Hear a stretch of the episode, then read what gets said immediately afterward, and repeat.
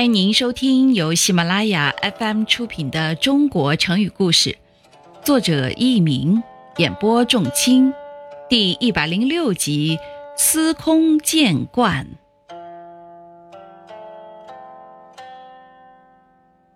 刘禹锡是唐朝中期一位杰出的诗人，他出身于书香门第，才学过人，气度非凡。他十九岁游学长安，二十一岁考中进士。在朝廷任职期间，他曾参与政治改革。改革失败后，被贬为朗州司马，今湖南常德。后来屡经迁徙，又被外放为苏州刺史。到了晚年，刘禹锡回到京城长安。当时长安城中还有一位诗人，名叫李绅。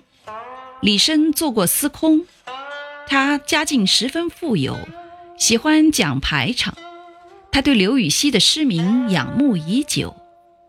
当听说刘禹锡回京后，就把刘禹锡请到家里来，摆了丰盛的酒席招待他。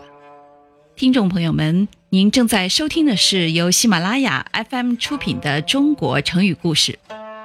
他们酒过三巡，李绅又叫来歌女演唱助兴，并让他们为刘禹锡殷勤敬酒。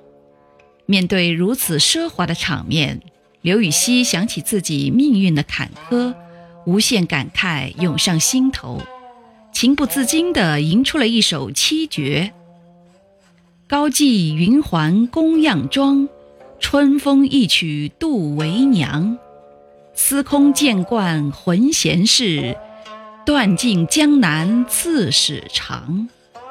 诗中第一句描写歌女的装束，第二句写歌女唱的曲子，第三句说司空李绅已经见惯了这种场面，第四句他抒发了自己的凄凉感受。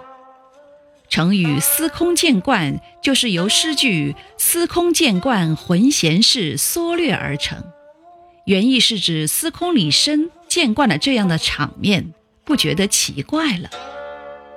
后来人们常用它来比喻事情十分常见，不足为奇。